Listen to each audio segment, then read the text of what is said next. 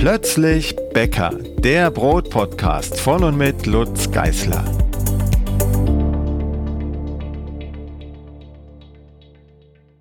Hallo und herzlich willkommen zu Episode 3. Heute geht es um ein San Francisco Sourdough Bread, aber nicht aus Weizen, wie sich das eigentlich gehört, sondern aus Dinkel. Und das hat vor der Tobi, mit dem ich die ersten Folgen ja schon auch besprochen habe. Genau. Moin. Hallo. Hallo. Moin. Ähm, ja, richtig. Äh, ich bin äh, großer Fan vom San Francisco Sourdough Bread. Äh, ein Grund dafür ist, dass ich beruflich ab und zu nach San Francisco fliegen darf, muss. Im Moment nicht so, aber dann ja nach Corona vielleicht wieder. Und ähm, weil ich halt Brot mag und die San Francisco Einwohner auch äh, alle sehr stolz sind auf ihr Brot und es da eben auch diese großen Bäckereien gibt. Also gleich an Fisherman's Wharf ist ja äh, Boudin, eine ziemlich große mhm, ja bekannte Bäckerei, ähm, habe ich mal meine Kollegen gefragt, was ist denn das leckerste San Francisco Sourdough Bread? Und dann gab es halt verschiedene Tipps, wo man da hingehen sollte. Übrigens nicht unbedingt Buddha. Ähm, das habe ich auch schon gehört, ja. Und ähm, der beste Tipp war tatsächlich Tartin. Das ist so eine relativ kleine Bäckerei und da ist echt immer eine ewig lange Schlange draußen. Und äh, da steht man dann halt dreiviertel Stunde an, um sein Brot zu kaufen. Aber es lohnt sich. Es ist wirklich, wirklich lecker. Ne, die haben halt dieses ja, ich weiß gar nicht, wie ich es beschreiben soll. Es ist halt besonders fluffig, besonders knusprig. Es hat so eine ganz, also sehr grobporig. Ähm, die, es werden auch immer ganz dicke Scheiben geschnitten dann. Ne? Also man kann sich da das ja. ganze Brot kaufen, man kann sich aber auch ein Sandwich kaufen und ganz dicke Scheiben und lecker belegt und so. Und das äh, hat so, ein, so eine besondere, also die, die Krume äh, wirkt halt so glasiert. Das ist also die, da ist ja, halt nichts stumpf, nichts irgendwie blass, sondern das ist, das glänzt halt alles irgendwie. Ja, das ist der hohe Wasseranteil, das ist ein Punkt. Äh, ich war, um das noch beizusteuern, auch bei Tatin, aber nicht in San Francisco, sondern in Seoul, in Aha. Korea. Die haben da quasi eine Außenstation aufgemacht, direkt neben einem befreundeten Bäcker von mir, der darunter ein bisschen zu leiden hatte. ähm, ich war dann auch da drin und wollte eigentlich mal eine Scheibe kaufen, aber das war so teuer, dass ich mir das abgeschminkt habe. Ich habe mir das Brot angeschaut und es sah so aus, wie man es überall sieht und auch in seinem Buch, also in Chad Robertsons Buch, der diese Tatim Bakery mm, gegründet hat, ähm, ist ja auch das Rezept beschrieben. Da gibt es schon äh, ganz tolle Brote, aber ich wollte es nicht bezahlen. Krass. Ja, also billig war das da auch nicht, aber ähm, weiß ich, das Baguette hat irgendwie 5 Dollar gekostet oder so. Mhm, das war in Zoll auch so. Aber ich glaube, das kleine, kleine Brot, das sind ja keine großen Laibe, also vom Gewicht her, war bei 13 Dollar oder sowas. Oh. Also es war, war schon heftig. Es gab noch Nun ein paar gut. andere äh, Bäckereien, die ich ausprobiert habe in San Francisco, aber ja, Tartin, genau. Deswegen habe ich äh, von denen auch äh, mir mal das, das Buch auf den Wunschzettel geklickt und auch bekommen. Ähm, und äh, vorher schon hatte ich das Buch von dir, das Brotbackbuch Nummer 4. Ähm, da hast du ja auch ein San Francisco Sourdough-Rezept drin. Mhm. Ähm, und das war übrigens auch einer der, der Kaufgründe, warum ich das, das Buch gekauft habe. Ähm, darüber hinaus ist natürlich auch sonst ein sehr, sehr schönes Buch. Ähm, aber ja, das, das war so der Anlass. Genau. Und jetzt brauche ich Hilfe von dir, weil mein San Francisco Sourdough Bread nicht so gelingt, wie ich mir das gerne vorstelle. Aber du bäckst ja mit Dinkel. Das ist schon der, der große Haken. Genau. In der Geschichte. Ähm, das Rezept, was ich in dem, in dem Buch habe, das ist ja sozusagen äh, Compilation äh, aus verschiedenen Rezepten, die meine Bekannte in Vermont zusammengesammelt hat, von ganz vielen Bäckern, auch von Chad Robertson. Die hat bei ihm auch mitgebacken, also auch bei ihm mitgelernt. Und ähm, insofern passt das Rezept erstmal ganz gut. Ähm, jetzt ist die Frage, wie baut man es auf Dinkel um? Ja. Ich selber habe das noch gar nicht probiert, aber ich kann ja sozusagen aus der Theorie ein paar ähm, Dinge nennen, die du ausprobieren kannst. Das ist super. Äh, vorher aber habe ich noch mal was mitgebracht und zwar habe ich bei äh, meinem Müller angerufen. Äh, ich kaufe mein, mein Mehl irgendwie meistens bei der Biomühle Eiling, die haben einen ganz guten Webshop.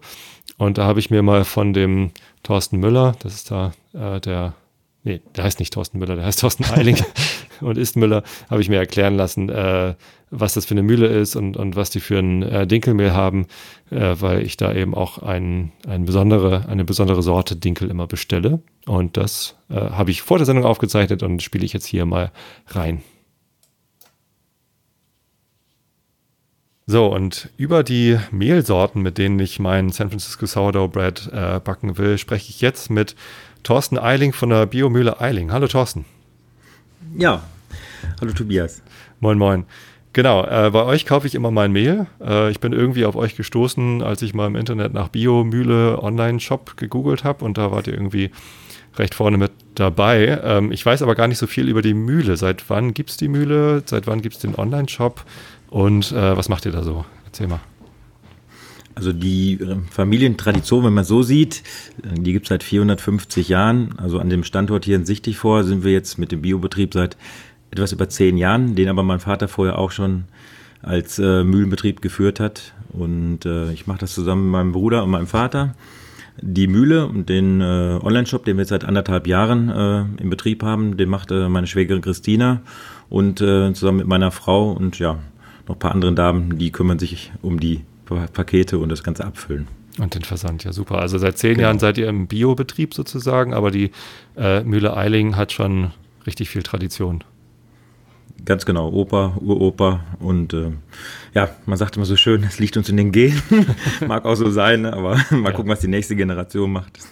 ja, genau. Ähm, darüber reden wir dann in 20 Jahren wahrscheinlich. genau, ja, also zur Mühle kurz, also wie gesagt, wir machen 100% Bio, ähm, sich verschiedene Sorten, Roggen, Weizen, Dinkel, Kamut, Einkorn, ähm, Lichtkornroggen, also hauptsächlich also Mahlgetreide für Bäcker und für die Endkunden, also die zu Hause backen und ähm, ja, darauf, und wir haben uns besonders auf sehr, sehr hohe Qualitäten halt spezialisiert, weil so klein sind, können wir das auch machen. Also Industriebetriebe, die jetzt große Mengen machen würden, die könnten das in der Art und Weise auch nicht machen. Mhm. Ja, ich habe ja auch schon öfter bei euch bestellt und äh, bin ziemlich glücklich mit, dem, mit den Qualitäten. Ich äh, habe immer das, das Roggenvollkornmehl für meine Roggenbrote. Äh, in letzter Zeit habe ich aber mehr mit Dinkel gebacken, weil ich ähm, öfter halt in San Francisco bin und dieses San Francisco Sourdough Bread, insbesondere von Tartin, das hat es mir halt echt angetan. Äh, das ist halt ein Weizenbrot. Also wenn man äh, in das Tartin-Backbuch reinkommt, steht da gar nicht von welcher Sorte Getreide das gemacht wird, sondern da steht immer nur Flour und irgendwie All-Purpose Flour. Und also die, die Amis, die kennen das, glaube ich, nicht so gut mit Dinkel zu backen. Also es ist denen durchaus bekannt, dass es Dinkel gibt. Heißt das Spelt auf Englisch. Ähm, mhm. Aber ähm, ich glaube nicht, dass da so viele Leute dann ein San Francisco Sourdough Bread mit, mit Dinkel backen. So, das ist jetzt aber mein Ziel, weil ich irgendwie glaube, dass Dinkel besser ist als Weizen. Ich weiß aber gar nicht genau warum. Ist es bei euch eigentlich auch so, dass die Weizen ähm, Sorten anders gezüchtet, einen anderen Stamm haben als das, das Dinkel? Weil eigentlich ist ja beides Weizen, oder? Ja, man, man sagt so, ähm, der, dass äh, der Dinkel ist ja quasi so die Urform, sagt man ja davon. Also mhm. Weizen ist ja hochgezüchtet. Das äh, gibt, gibt natürlich natürliche Züchtungen, äh, die eigentlich hauptsächlich gemacht wurden. Na klar, heutzutage gibt es auch die Gentechnik, die dann natürlich auch nochmal was macht. Aber man sagt ja, der Dinkel ist die unveränderte Form, ja, und äh, wo noch nichts äh, groß dran herumgezüchtet wurde. Und äh, gerade der, die ganz alten Sorten, sagt man ja so wie Oberkulmer, Rotkorn, das sind die, die ja, wo auch kein Weizen mit eingekreuzt sind die halt sehr, sehr verträglich äh, sind, gerade für Leute mit, äh, für Menschen mit Problemen. Ne? Mhm. Genau, wir haben eigentlich gar keine Probleme. Also theoretisch könnten wir wahrscheinlich auch einfach mit Weizenmehl backen. Ähm, aber irgendwie finde ich es halt interessanter, mal äh, mit Dinkelmehl zu backen. Ich weiß auch gar nicht genau warum. So, jetzt sagst du, ähm, Dinkelmehl ist die ursprüngliche äh, Variante und dann gibt es aber noch ursprünglichere Varianten. Was ist das mit dem Oberkulmer Rotkorn? Erklär mal. Ja, der Oberkummer-Rotkorn ist also quasi äh, ja, komplett unverändert. Ne? Also man hat ja versucht, äh, es hängt ja auch mal mit dem Ertrag zusammen. Heutzutage wird ja alles modifiziert auf möglichst viel Erntemenge. Und äh, es werden halt dann auch, wurden auch Dinkelsorten halt ähm, so gekreuzt, äh, teilweise auch mit äh, Weizen halt, äh, dass sie dann mehr Ertrag bringen, bessere äh, Backergebnisse. Also gerade bei ja, Bäckereien, damit die da weniger Probleme haben, sich darauf. Normalerweise klebt der Dinkel mehr, der ist, der, der, also wie beim Oberkurmer Rotkorn, der Kleber ist sehr, sehr, sehr weich, läuft schnell breit und äh, die Halme sind sehr hoch, dadurch hat man nicht so einen hohen Ertrag und äh, damit das für die Landwirtschaft, also für den Landwirt einfacher ist und für den Bäcker besser zu backen ist, äh, wurden halt auch Weizen mit eingekreuzt und äh, dadurch hat man nicht mehr so lange Halme, man hat einen höheren Ertrag, äh, die Backeigenschaften sind viel besser und das sind dann halt oft wieder so ähm, die nennen sich dann auch Dinkelsorten, ähm, aber die dann häufig dann halt nicht so gut vertragen werden, die dann halt mehr äh, auf das Wirtschaftliche her hingezüchtet wurden. Okay, das heißt, wenn ich bei euch das normale Dinkelmehl 630 kaufe, dann ist da schon Weizen mit reingekreuzt, damit die Erträge ein bisschen besser sind und die Backeigenschaften ein bisschen einfacher. Habe ich das richtig verstanden? Mm, grundsätzlich äh, eigentlich nein. Also wir verwenden bei den normalen Dinkelsorten auch, also es gibt da ja ganz viele Ansätze. Es gibt Studien, die halt äh, die Sorten auf Genmerkmale untersucht haben, ob dann Weizenmerkmale, also gentechnische Weizenmerkmale, äh, also Genmerkmale zu finden sind. Mhm. So, jetzt habe ich Und ähm, da gibt, nach der Studie richten wir uns ein bisschen, also die Sorten, wo ganz eindeutig Weizenmerkmale nachgewiesen werden, die benutzen wir äh, nicht. Ähm, und äh, die anderen schon, aber wir haben trotzdem, weil auch trotzdem der Oberkohlmer gerade als äh, Ursorte äh, ja sehr, sehr, sehr stark bekannt ist, haben wir uns entschieden, für die, die hundertprozentig sicher gehen wollen, äh, haben wir diese Sorte halt im Angebot. Okay. Die anderen Sorten, da versuchen wir es trotzdem auch nachzurichten, dass da eigentlich nach Möglichkeit auch keine Einkreuzungen drin sind. Mhm. Also da gibt es ganz viele verschiedene Sorten und äh, wie gesagt, haben, es gibt halt so Listen und äh, wo drin steht mit äh, Weizeneinkreuzung und ohne. Und äh, die mit Weizeneinkreuzung, die nehmen wir eigentlich nicht. Okay. Jetzt habe ich es verstanden. Super. Und ähm, jetzt sagst du aber, dass auch die Backeigenschaften andere sind, dass der Kleber weicher ist. Jetzt brauche ich ja für so ein San Francisco Sourdough Bread, ich brauche ja eine sehr große Porung. Ich möchte, dass das Brot richtig hoch aufgeht.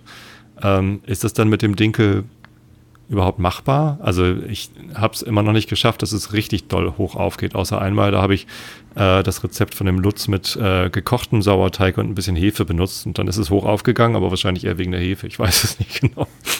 ähm, so, äh, ist das, ist mein Versuch aus diesem Dinkelmehl mit eurem Mehl sinnvoll oder sollte ich dann lieber mit Weizenmehl backen?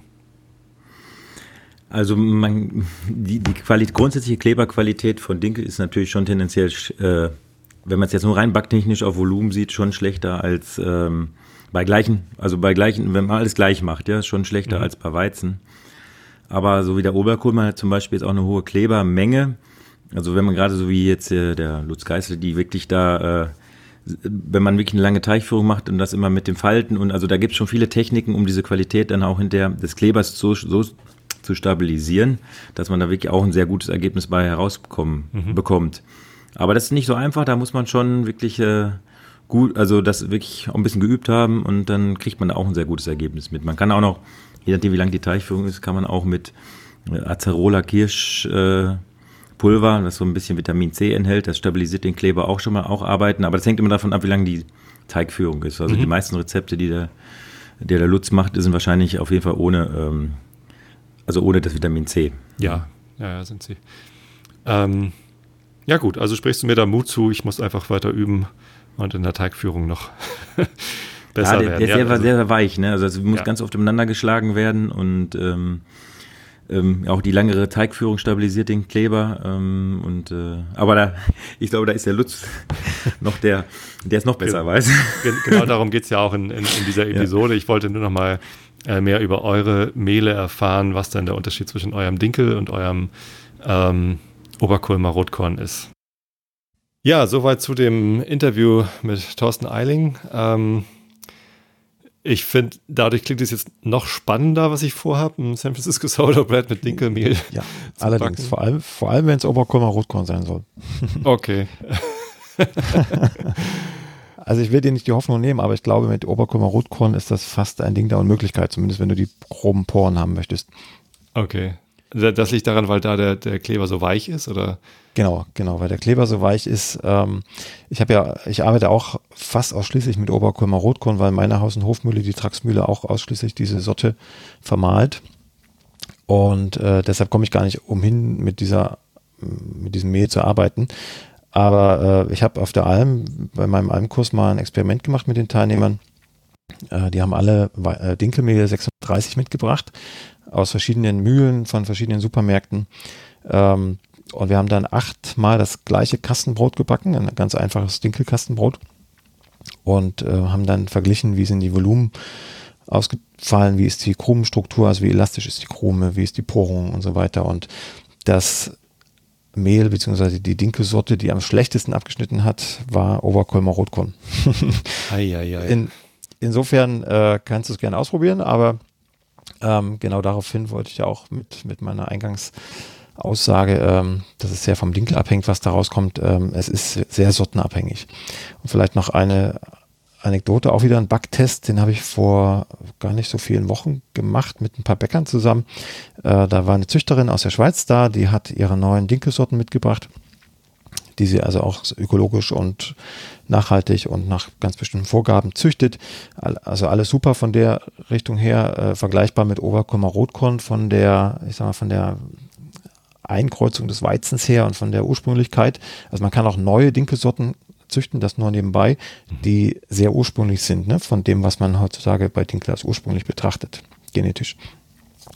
Ähm, ja, die, die haben wir verbacken. Das waren sechs neue Sorten, ein und einmal eine ganz klassische Sorte. Das war, glaube ich, sogar Oberkummer Rotkorn. Und äh, da sieht man ganz massive Unterschiede. Immer das gleiche Brot, aber komplett andere Strukturen, andere Aromen natürlich auch, andere Geschmacks, Nuancen in den Broten, andere Krustenbeschaffenheiten, andere Volumina.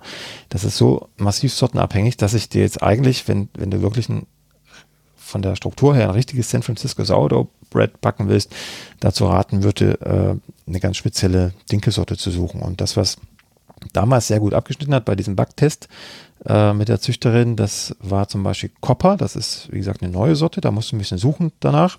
Copper wie Kupfer auf Englisch. Copper wie Kupfer, genau. Ähm, die war toll, geschmacklich wie vom Volumen. Die gibt es äh, meines Wissens zumindest in der Schweiz. In Deutschland habe ich die noch nicht gesehen, aber vielleicht kriegst du die irgendwie aus der Schweiz ran. ähm, ansonsten kannst du auch, äh, wenn es einfach nur Dinkel sein soll, in den Supermarkt flitzen oder in, äh, nennen Sie es mal konventionelle Mühle, eine größere Mühle, die mischen ja meistens ihre Dinkelsorten zusammen, weil die eher den Fokus auf die Backeigenschaften haben und weniger auf die Sortenreinheit.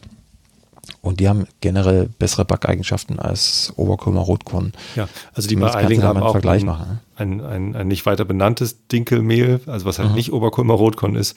Ähm, da hatte der äh, Thorsten ja auch gesagt, dass es etwas bessere Backeigenschaften hat. Ähm, genau.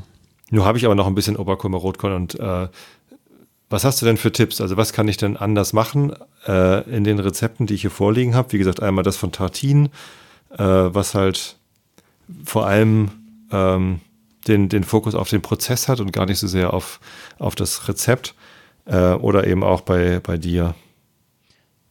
Ja, ich würde auf jeden Fall, das hatte Thorsten Eiling auch schon angesprochen, Vitamin C zugeben. Okay. Also entweder in Form von äh, Acerola-Kirschpulver. Mhm. Das sind, ähm, die Zahlen vergesse ich immer, ich glaube, es sind 2% aufs Mehl. Nee, Quatsch, stimmt gar nicht. Stimmt gar nicht. Äh, ich muss immer von, von äh, Ascorbinsäure ausgehen. Die wird mit einem Promille meines Wissens dosiert aufs Mehl. Ähm, Ascorbinsäure war, glaube ich, 0,1 Prozent. Wenn du es genau wissen willst, müsstest du nochmal bitte im Bäckerlatein-Lexikon nachschauen. Da steht das bei Stichwort Ascorbinsäure. Ähm, ich mache das meistens mit Orangensaft oder Zitronensaft. Da nimmst du dann 4%, das lässt sich auch zu Hause noch ganz gut abmessen. Die Zahlen weiß ich dann auch relativ genau. Die anderen Sachen kann man ganz schwer abmessen, abwiegen. 4% so von, dem, von dem ganz normalen also Zitronensaft, also, den man. Genau, 4%. Ich würde eigentlich Orangensaft nehmen, das ist geschmacklich angenehmer, finde ich. Ähm, 4% vom Mehl, also auf ein Kilo Mehl 40 Gramm Orangensaft, den du dann von der Wassermenge natürlich abziehen musst. Okay. Mhm. Genau, dann hat der Kleber schon mal ein bisschen mehr ähm, Spannung. Mhm. Das ist straffer. Und äh, dann würde ich dazu tendieren, ein Mehlkochstück einzuplanen oder irgendwas, was viel Wasser bindet. Weil Dinkel ja per se von Haus aus zum Trockenbacken neigt. Das heißt, das Gebäck ist hinterher relativ trocken, auch wenn du recht viel Wasser reingegeben hast. Oder andersrum, weil der Dinkelkleber so weich ist, ist man eher geneigt, weniger Wasser in den Teig zu geben, was das Brot dann noch trockener macht. Insofern viel Wasser reingeben und trotzdem einen relativ festen Teig herstellen. Das machst du mit Bindemitteln, also mhm. indem du einen Teil des Mehls verkochst oder indem du ähm, zum Beispiel Leinmehl, das ist so ein Rückstand aus der Leinölgewinnung, verquillst mit Wasser oder Flohsamenschalen, das kommt nur ein bisschen weiter her, das, damit kann nicht jeder leben. Ähm, Flohsamenschalen mit Wasser mischt und das in den Teig gibst. Damit kann nicht jeder leben, weil das so einen weiten Anreiseweg hat, oder? Genau, also aus ökologischen Gründen okay. kann damit nicht okay. jeder leben. Ja. Ja, Schweiz ist ja auch schon ganz schön weit weg von mir. Ich bin ja in Norddeutschland. Aber nicht so weit wie Pakistan. Nicht, nicht wirklich, nee. Genau, also das wären die zwei Sachen, die man standardmäßig tun kann bei Dinkelrezepten. Mehlkochstück und Vitamin C.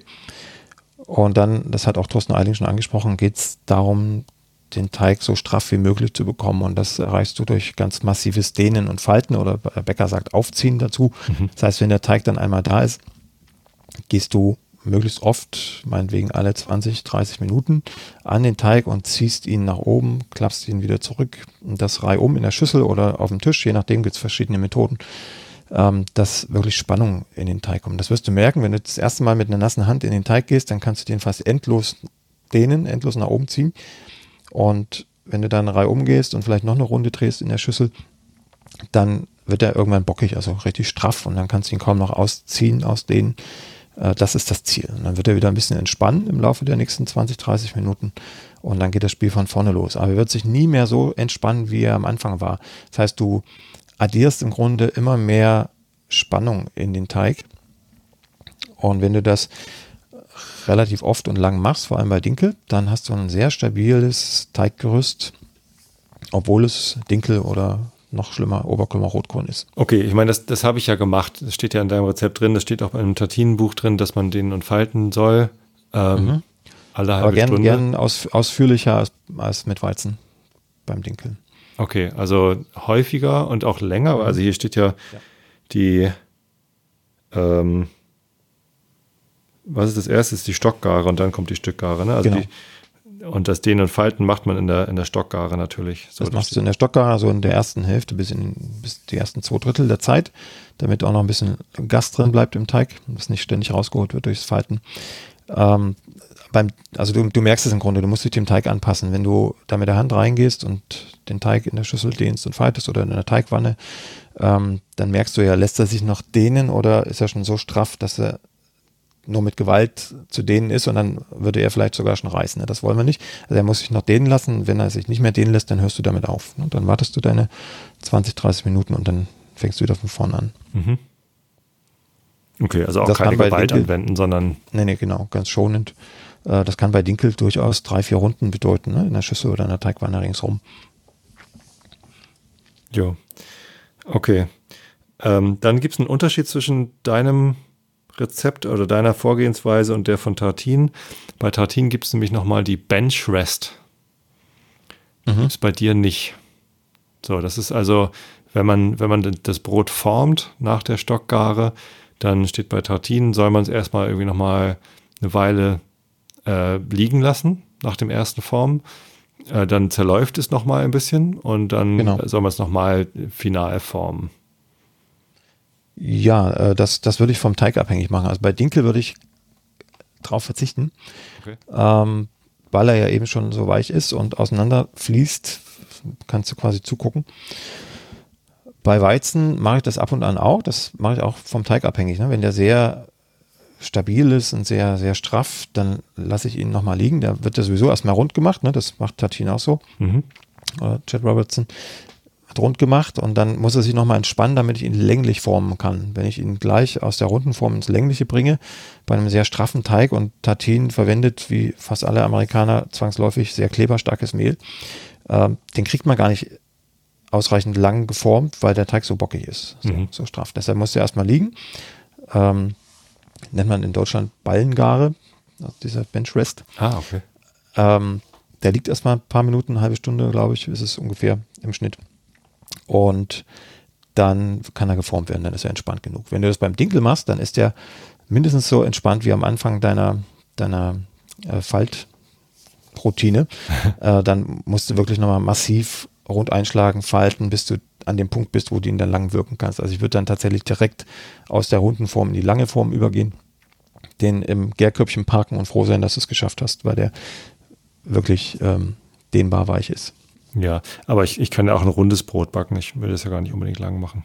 Ganz auch. Aber das, auch das hat einen, hat einen Einfluss auf die Porung. Ah. Das habe ich jetzt auch schon ein paar Mal erlebt. Äh, runde Weizen-Sauerteigbrote kriegen nicht diese Porung wie längliche.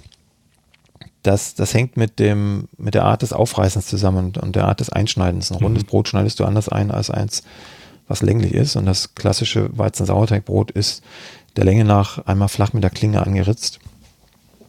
Und äh, das geht beim runden Brot auch, aber es sieht erstens nicht so schön aus. Und zweitens ist die Druckverteilung dann anders. Bei den Poren im Brot geht es im Endeffekt auch um die Druckverteilung während des Backens und die steuerst du über den Schnitt. Und den kannst du mit einem länglichen Schnitt über einen langen Leib anders steuern als bei einem runden Brot. Ach so, okay. Das, ich dachte immer, das Anschneiden, also Scoring, äh, das ist einfach nur, damit es schön aussieht. Ich folge da sogar auf hm. Instagram irgendwie einem Account, der, der hat eine Kunstform draus gemacht und macht halt die hübschesten Kunstwerke. Äh, es hat aber auch Einfluss auf die Porung dann am Ende, wie ich dann. Ja, ganz, ganz massiv, ja. Okay. Na, du kriegst auch ein grobporiges Brot, was du gar nicht einschneidest. Es braucht dann einen richtigen Reifezustand und das muss sehr reif sein und es braucht auch ordentlich Dampf, dass sich die Teighaut trotzdem ausdehnen kann. Äh, das Prinzip ist immer so, dass der Teig ja Platz braucht. Er will sich ausdehnen, es wird ja warm, das Gas, was im Teig ist, dehnt sich durch die Wärme aus und bringt dir diese tolle Porung. Was, Klammer auf, auch heißt, dass wenn kaum Gas im Teig ist und auch das Gas nicht so verteilt ist, wie du es am Ende brauchst, gelingt dir auch die Porung im Brot nicht. Also es gibt ganz viele Schritte auf dem Weg zur genialen Porung, aber äh, einer ist eben, dass sich das Gas auch ausdehnen kann im Ofen. Und wenn du die Teighaut gleich zumachst, weil du nicht eingeschnitten hast und vielleicht auch ohne Dampf bäckst oder mit zu wenig Dampf, dann bildet sich ganz schnell eine Kruste und dann fängt das Gas an sich auszudehnen, kann aber nicht mehr raus aus dem Teig. Ne? Also es kann sich nicht mehr entfalten. Deshalb gibt es den Schnitt. Der wird dann deshalb auch flach gemacht, dass die Hitze den Schnitt nicht wieder verschließen kann. Da kommt die Hitze nicht ran an diesen unterschnittenen Teig. Und ähm, dann kann sich das Gas ungehindert ausdehnen, so lang wie es halt braucht. Okay. Ähm, ich habe jetzt leider nur einen runden Gusseisentopf. ähm, dann müsste ich das wahrscheinlich mal probieren, das auf einem Stein zu backen. Einen Pizzastein habe ich. Ähm, ja, das oder, oder äh, rustikal aufreißen lassen. Also, dass du den Schluss nach oben bäckst, dann gibt es auch eine grobe Porung, weil dann kann sich auch der Leib den Platz suchen, den er braucht. Ah. Beim Einschneiden besteht immer die Gefahr, dass der Schnitt nicht richtig sitzt ähm, und das zu früh verkittet. Ja, okay. Äh, okay, das habe ich verstanden. Gut, dann ähm, haben wir jetzt eine Änderung im Rezept. Ich nehme äh, 4% Orangensaft, dafür 4% weniger Wasser. Ähm, und wir haben eine Änderung im Vorgehen mit noch stärkerem Dehnen und Falten, mhm. bis es nicht mehr geht. Und äh, längliche Form geben. Okay. Ähm, sollen wir das Rezept noch mal kurz sagen, damit die Hörer, die, die äh, jetzt äh, hier reingehört haben, ja. überhaupt gar nicht, äh, überhaupt mal wissen, worum es geht. ähm, wir reden die ganze Zeit über ein Rezept und, und nennen das gar nicht. Ähm, ich habe das hier zufällig gerade offen liegen. Ähm, gut, Planungsbeispiel, Anstellgut auffrischen am Abend vorher. Das ja, also damit es halt schön aktiv ist, wenn man am nächsten Tag backen will, ne? Genau. Ähm, Anstellgut TA200, also weich. Ich äh, traue mich das ehrlich gesagt immer nicht. Ich mache immer hm, so 40 Gramm Wasser auf 50 Gramm Mehl, weil äh, wenn ich 50 Gramm Wasser und 50 Gramm Mehl von dem Dinkelmehl nehme, dann ist es echt eine Suppe. Dann kommt ja, auch nicht. Das stimmt. Hoch. Das liegt wieder an dem weichen Kleber. Bei Dinkel würde ich auch unbedingt dazu raten, weniger Wasser zu nehmen, damit ah, man noch irgendwie eine Art von Teig Konsistenz bekommt. Bei Weizen, beim guten Weizenmehl geht das auch so, also eins zu eins. Da sieht man immer noch Bläschen und das Volumen vergrößert sich super. Wenn du nur Brühe hast, wie beim Dinkel, wenn du den eins zu eins mischt, das helle Dinkelmehl mit Wasser, dann äh, siehst du nichts mehr. Dann ist es Suppe und da sind so ein paar kleine, ganz kleine Bläschen drin und ein bisschen Schaum vielleicht oben drauf. Äh, deshalb weniger Wasser nehmen. Das, das hast du schon ganz richtig gemacht. Okay. Und das gilt dann trotzdem als weicher Weizen, Sauerteig. Okay. Genau. Ähm, das heißt, ich kann irgendwie äh, 50 Gramm Dinkelmehl 630, äh, 40 Gramm Wasser und ein bisschen Anstellgut nehmen, das über Nacht. Ach nee, Moment, jetzt bin ich ja schon am, am also das Anstellgut habe ich schon aufgefrischt. Dann Sauerteig ansetzen, Samstagvormittag. Mhm. Ähm, soll ich das denn dann 40 Gramm Mehl, 40 Gramm Wasser, 40 Gramm Anstellgut nehmen oder soll ich da auch ein bisschen weniger Wasser nehmen? Da würde ich auch einen Tick weniger Wasser nehmen. Das ist immer so bei Teigausbeute 190, 185 so bist. Also 85 bis 90 Prozent Wasser aufs Mehl. Oder noch einfacher gesagt, 100 Gramm Mehl, 85 bis 90 Gramm Wasser. Das sind die Verhältnisse. Ja. davon die Hälfte, sonst passt das hier mit dem Rezept genau. im Buch nicht. Genau. Ähm, dreieinhalb bis vier Stunden stehen lassen, dann äh, den Autolyse-Teig anmischen. Sagst du noch mal ganz kurz, was Autolyse nochmal ist? Ja, Autolyse ist ein komischer Begriff für was ganz Einfaches. Wir mischen also eigentlich nur Mehl und Wasser zusammen, was den Zweck erfüllt, dass wir weniger kneten müssen, weil sich in der Zeit, in der Wasser und Mehl verquellen, sich das Klebergerüst schon ausbilden kann. Und äh, hat den zweiten Vorteil, dass mehr Geschmacksstoffe erhalten bleiben, die beim intensiven Kneten verloren gehen würden, beziehungsweise Vorstufen von Geschmacksstoffen. Und äh, die grobe Porung wird dadurch auch sagen wir mal, beeinflusst, positiv beeinflusst, wenn ich einen Autolyseteig habe, also ähm, eine sehr lange Quellphase von Mehl und Wasser, dann baue ich weniger Lufteinschlüsse in den Teig, weil ich weniger kneten muss. Und je weniger Lufteinschlüsse durchs Kneten in den Teig kommen, umso mehr Gas kann sich an weniger Stellen im Teig fangen. Das heißt, es entstehen größere Blasen am Ende. Das ist das Ganze in Kurzform. Äh, jetzt gibt es Rezepte und bei dem bin ich mir jetzt gar nicht mehr ganz sicher, ob, das, ob ich das da auch so gestaltet habe. Da kommt der Sauerteig schon mit in den Autolyseteig. Mhm. Ähm, kannst du mir kurz auf die Sprünge helfen? Ist das, das ist so? Ich habe das so, ja. jetzt nicht hier lesen. Äh, ja, was genau. ist da der Unterschied? Also warum macht man manchmal Autolyseteige ohne den Sauerteig und manchmal mit? Also in diesem Fall ist es mit. Mhm. Äh, das hängt ein bisschen davon ab, was man erreichen will, wie das Rezept gestrickt ist. Wenn das jetzt eine, ich sag mal, eine Autolysephase ist äh, in einem Hefebrot, dann würde die Hefe sofort anfangen zu arbeiten da in diesem Autolyseteig und das wollen, will man gerade nicht, weil die Hefe auch Enzyme mitbringt, die wieder das Klebergerüst abbauen können. Hm. Also man möchte es möglichst reinhalten. Äh, bei Sauerteigen, vor allem bei so geringen Mengen an Sauerteig, das ist ja jetzt eine sehr geringe Versäuerung in dem Brot, ich glaube 10% oder sowas, also ein kleiner Teil Mehl im Sauerteig, der Rest kommt erst frisch in den Autolyseteig rein. Äh, dann versucht man über dieses bisschen Sauerteig schon äh, den Stoffwechsel anzuregen. Ne? Im, also man versucht den paar Mikroorganismen, die man im Sauerteig hat, durch die Mehlzugabe im Autolyseteig schon zu sagen, jetzt geht es langsam los, jetzt wird wieder wach. Ähm, ihr habt langsam zu tun. Also der Teig ist viel triebiger in einem Sauerteigbrot, in einem Weizensauerteigbrot, wenn ich den Sauerteig schon mit in den Autolyseteig gebe. Es hat also Vorteile, man merkt den Unterschied deutlich, ob der Sauerteig schon im Autolyseteig ist oder nicht. Okay. So, da steht hier 608 Gramm Weizenmehl 550. Das ersetzen wir mit 608 Gramm Dinkelmehl 630 mhm. und 408 Gramm Wasser 20 Grad ähm, ersetzen wir mit 368 Gramm Wasser und 40 Gramm äh, Orangensaft. Orangensaft. Genau. Hier wäre zu überlegen, ob du erstmal weniger Wasser nimmst, weil Dinkel ja weniger Wasser binden kann als Weizen. Also der Teig wird noch weicher, als er auch mit Weizen schon wäre für diese Art von Brot. Ähm, wenn du jetzt ohne Mehlkochstück arbeitest und so klingt es jetzt erstmal, dann würde ich auf jeden Fall ein bisschen weniger Wasser nehmen als bei Weizen, bei der Weizenvariante.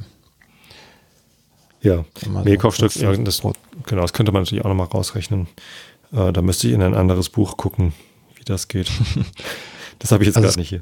Können, können wir dann gleich nochmal besprechen. Äh, das kann ich dir aus, aus dem Kopf heraus sagen. Okay. Ähm, ich würde jetzt erstmal pauschal 5% weniger Wasser nehmen im Autolyseteig. Mhm.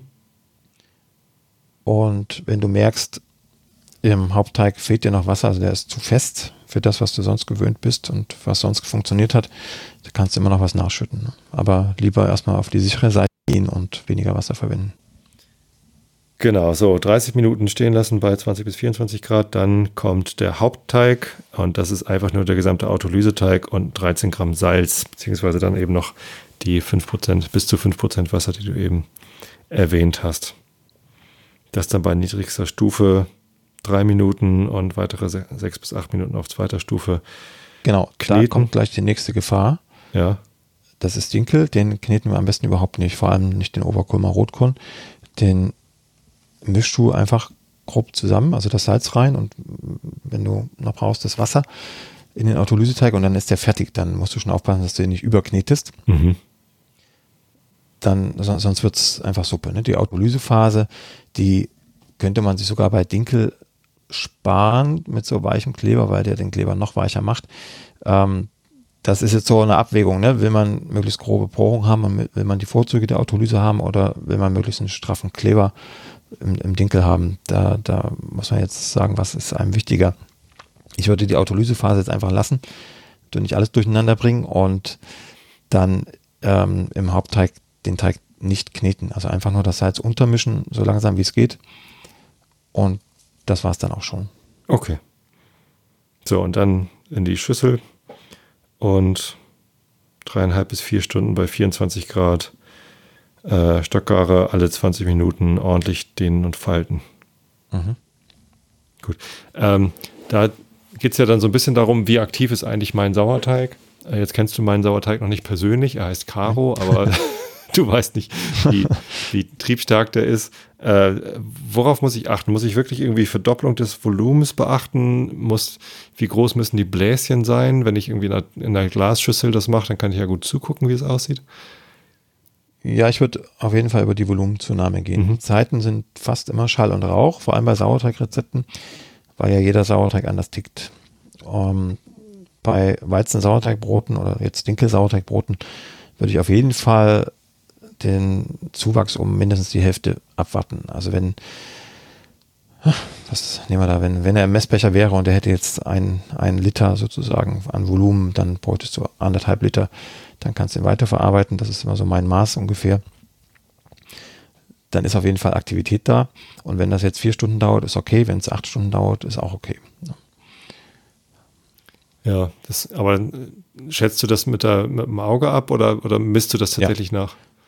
Nee, nee, also ich schätze es mit dem Auge ab. Man, man, man sieht das ja dann schon, also man sieht ja auch Blasen, ne? größere Blasen. Auch wenn, wenn du den Teig faltest, merkst du schon, ist da jetzt Luft drin oder nicht. Ja. Das kriegt, kriegt man schon mit im Laufe der Zeit. Ansonsten ist es auch nicht verboten, sondern eher hilfreich, wer einen großen Messbecher hat, das wirklich mal in den Messbecher zu kippen, das Gebräu, äh, Häubchen drauf machen und dann einfach beobachten und auch im Messbecher falten. Den Messbecher ganz leicht einfetten, das hilft. Mhm. Und dann mal beobachten, was da passiert. Okay, genau. Und dann schreibst du Teig, den Teig schonend auf die bemehlte Arbeitsfläche geben, von den jeweils gegenüberliegenden Seiten wie ein Geschäftsbrief einfalten und locker zu einem länglichen Leib aufrollen. Ah, hier sagst du schon länglich, mhm. nicht rund. Ja. das passiert, wenn man das Rezept dann auch mal liest. Ähm, ich war irgendwie immer von rund ausgegangen. Weiß auch nicht warum. Ja, also das Formen ist ganz wichtig. Das, das steht jetzt da so lapidar. Ähm, das Falten wie ein Geschäftsbrief ist noch ein bisschen anders als ein Geschäftsbrief falten, weil den Geschäftsbrief, den dehnst du nicht bevor du ihn faltest. Du mhm. faltest ihn einfach zusammen. Äh, beim Teig hilft es, genau wie beim Dehnen und Falten während der Stockgare, den erstmal ganz leicht auseinanderzuziehen, dass da ein bisschen Spannung entsteht und dann die eine Seite rumzuklappen und die andere Seite rüber, dass die miteinander verspannt sind. Mhm. Na, so wie du eine Bettdecke vielleicht äh, zusammenlegst am Morgen, so einmal dritteln, ähm, da verspannst du im Grunde ja auch die eine, das eine Ende mit dem anderen. Und genauso ist es beim Teig auch. Also du versuchst Spannung aufzubauen durch das Auseinanderziehen und dann erst das Zusammenlegen. Und dann drehst du ihn um 90 Grad und machst das gleiche nochmal in die andere Richtung. Ne? Also dass die anderen beiden Enden auch nochmal miteinander verschränkst. Mhm. Und dann ist da ein relativ kompakter Klumpen. Wenn der noch nicht schön stabil auf dem Tisch steht, sondern eher noch ja, sehr weich, fast flüssig daherkommt, dann machst du das immer weiter, so lange bis der stabil dasteht. Und bei Dinkel geht es um Schnelligkeit, ne? vor allem bei Oberkorn und Rotkorn. Da musst du schnell sein. Also zügige Handgriffe und gern auch zwei, drei, vier Runden. Dieses Falten von den Rändern, bis er stabil ist und dann schnell lang einschlagen und ab in den Gärkorb. Okay. So, mit Schluss nach unten in einen sehr gut bemehlten Gär Gärkorb setzen und dann im Kühlschrank bei 8 bis 10 Grad 15 bis 20 Stunden reifen lassen. Mhm. Danach dann backen bei. Genau, hier kommt es auch auf das Volumen an. Es gibt auch ganz viele Fotos, die ich geschickt bekomme, wo dann das Weizen-Sauerteigbrot aussieht wie ein Gummigeschoss. Also da ist dann so fast gar keine Porung da, ein, zwei große Löcher und der Rest äh, ist dann quasi dicht. Das liegt daran, dass der Teig vor dem Formen noch gar nicht reif genug war, aber auch im Kühlschrank dann nicht weiter gereift ist, weil der Sauerteig einfach nicht aktiv genug war. Also äh, die Volumenzunahme darf dann im Gärkorb schon auch wieder mindestens um die Hälfte haben, also 50 Prozent Zuwachs. Verdoppeln geht auch gerade noch so, weil er durch die Kälte relativ stabil wird. Also passiert nicht viel, wenn du ihn in den Ofen schiebst. Der wird nicht einfallen, wenn er sich verdoppelt hat. Aber besser ist, ihn jünger zu schieben, damit er schön aufreißen kann im Ofen. Mhm. Okay. Genau, backen mit Schluss nach oben. Das heißt, dann muss ich auch gar nicht einschneiden, sondern dann reißt es halt. Genau, in dem Schluss. Fall reißt es alleine auf. Okay. Wenn der Schluss offen geformt ist. also schön Mehl, schön Mehl in, den, in das letzte Umklappen einarbeiten. Mhm. Am besten Roggenmehl, das bindet viel Wasser. Das heißt, der Schluss bleibt offen. Wenn du Weizenmehl nimmst oder Dinkelmehl, kann es sein, dass der verklebt über Nacht. Also Roggenmehl oder Kartoffelstärke, irgendwas, was gut Wasser bindet. Kartoffelstärke habe ich nie im Haus, aber Roggenmehl kann ich da einfach Vollkornmehl nehmen oder? Ja, ja, ist noch besser. Vollkornmehl bindet noch mehr Wasser. Okay. Gut. Genau. Ähm, ja, einen länglichen Gärkorb habe ich sogar. Das kann ich machen. Ähm, okay, und jetzt das Ganze nochmal modifizieren mit einem Mehlkochstück. Ja, das ist gar nicht so schwer. Äh, du nimmst dir einfach ähm, drei bis zehn Prozent deines Mehls. Äh, jetzt bei der Version wäre ich eher vorsichtig, also würde eher drei Prozent Mehl nehmen, weil wir uns ja mit dem Verkochen von Mehl auch Kleber, Gluten verkochen und das brauchen wir ja, um das Volumen hinzukriegen und eine möglichst grobe Porung. Äh, deshalb 3% vom Mehl, also wenn du ein Kilo Mehl hast, 30 Gramm Mehl fürs Mehlkochstück einplanen und davon die fünffache Menge an Wasser zu geben. Also nehmen wir jetzt mal an, du hast 30 Gramm Mehl fürs Mehlkochstück, dann brauchst du 150 Gramm Wasser mhm. und kochst das auf mit unterrühren, also mit dem Schneebesen einfach zügig durchrühren, auf dem Herd aufkochen, bis es abbindet. Das gibt dann so eine puddingartige Masse. Direkt auf die Oberfläche eine Glasfolie legen, dass kein Kondenswasser entstehen kann, auskühlen lassen und dann kommt das Ganze mit in den Autolyseteig. Jetzt steht aber in dem Buch äh, Brotbacken in Perfektion mit Sauerteig, steht drin, dass man das Salz gleich mit reinkochen kann in das Mehlkochstück.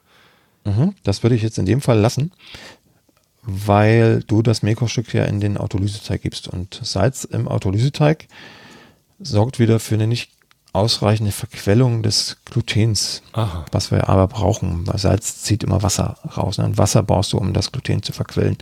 Deshalb würde ich das Salz einfach da lassen. Bei so kleinen Mehlkochstückmengen ist es nicht wichtig mit dem Salz, dass es mitverkocht wird. Wenn ich große Kochstückmengen habe, also sagen wir mal 10 Kilo Kochstück in einem großen Topf, dann gebe ich das Salz schon mit rein, auch wenn der Autolyseteig ein bisschen leidet, weil das Salz einfach dafür sorgt, dass es abbindet. Große Mengen brauchen ewig, bis sie heiß sind und in der Zeit können wieder enzymatische Prozesse stattfinden, die die Stärke schon abbauen, die eigentlich abbinden soll. Das habe ich einmal leidvoll erfahren müssen mit so einer großen Menge und seitdem gebe ich in großen Mengen jedenfalls das Salz zu. Oder wenn es den weiteren Fortschritt des Rezeptes nicht schadet. Aber hier in dem Fall bei einer Haushaltsmenge würde ich das Salz nicht in das Mehlkochstück geben, okay. sondern später in den Hauptteig. Gut. Ja, Dann habe ich da ja gleich noch, mal was zu tun, damit ich morgen backen kann. Ja, äh, nee. Ein Wort noch zu dem Wasser, was wir im Mehlkochstück haben. Das ist natürlich nicht mehr wirksam wie 150 Gramm. Ne? Also wir haben gesagt, 150 Gramm Wasser geben wir zu. Ähm, das wirkt sich nicht mehr wie 150 Gramm Wasser im Hauptteig aus oder im Autolyseteig. Aber ich würde zur Sicherheit diese 150 Gramm erstmal rausrechnen aus dem Autolyseteig. Das Kochstück reingeben, das restliche Wasser reingeben, das Mehl und dann schauen, wie viel Wasser noch reinpasst in den Autolyseteig. Das ist jetzt eine Abwägungssache, da gibt es keine Berechnungsmöglichkeit, weil das immer abhängt vom Rest des Rezeptes. Also einfach das Wasser rausnehmen, was im Mehlkochstück ist, aus dem Originalrezept und dann gegebenenfalls ein bisschen nachschütten, bis wieder die Konsistenz da ist, die du haben möchtest oder haben musst im Autolyseteig. Okay. Huiuiui, das wird spannend. Jo. Also probier es vielleicht erstmal ohne Mehlkochstück. Da müssen es ja nicht gleich ganz so kompliziert machen. Oder äh, du arbeitest parallel, dann kannst du gleich zwei Brote nebeneinander backen. Die müssten auf den Backstein passen, wenn sie lang sind. Machst du eins mit und eins ohne Mehlkochstück. Dann hast du auch gleich einen Konsistenzvergleich. Ne? Dann kannst du gleich den Autolyseteig mit dem Mehlkochstück auf den anderen anpassen. Stimmt, das könnte ich machen. Das wäre von Vorteil, denke ich. Ja. Ähm, genau, dann backe ich die auf meinem nagelneuen Pizzastein, den ich letztens bekommen habe. Ähm, bedampfen. So, ich habe mir irgendwann mal so ein großes Paket mit äh, Edelstahlschrauben gekauft. Einfach damit ich irgendwas Edelstahliges habe. Ähm, die, die tue ich in eine Schüssel und tue sie mit in den Ofen und, und besprenkel sie dann mit Wasser. Ich habe jetzt bei meinen ersten Versuchen, als ich das mal gemacht habe, ich habe das noch nicht oft gemacht, weil ich halt, wie gesagt, meistens runde Brote gebacken habe und die halt im, im Gusseisentopf hatte. Da braucht man das nicht. Aber wenn ich das gemacht habe, ähm, dann, dann waren die Schrauben irgendwie zu schnell kalt. Das heißt, ich habe da Wasser drauf gespritzt und dann, wenn ich das nächste Mal Wasser drauf gespritzt habe, hat es gar nicht gezischt und ist gar nicht so viel Dampf entstanden. Jetzt habe ich in einem anderen Tipp gelesen, man kann auch einen, äh, einen äh, Geschirrhandtuch äh, nass machen und irgendwie in, eine, in, in, einen Topf mit in, äh, in den Ofen stellen. Was hast du noch für Tipps zum Bedampfen, wenn man nicht den, den Dampfomaten hat? Oder wie heißt das Ding?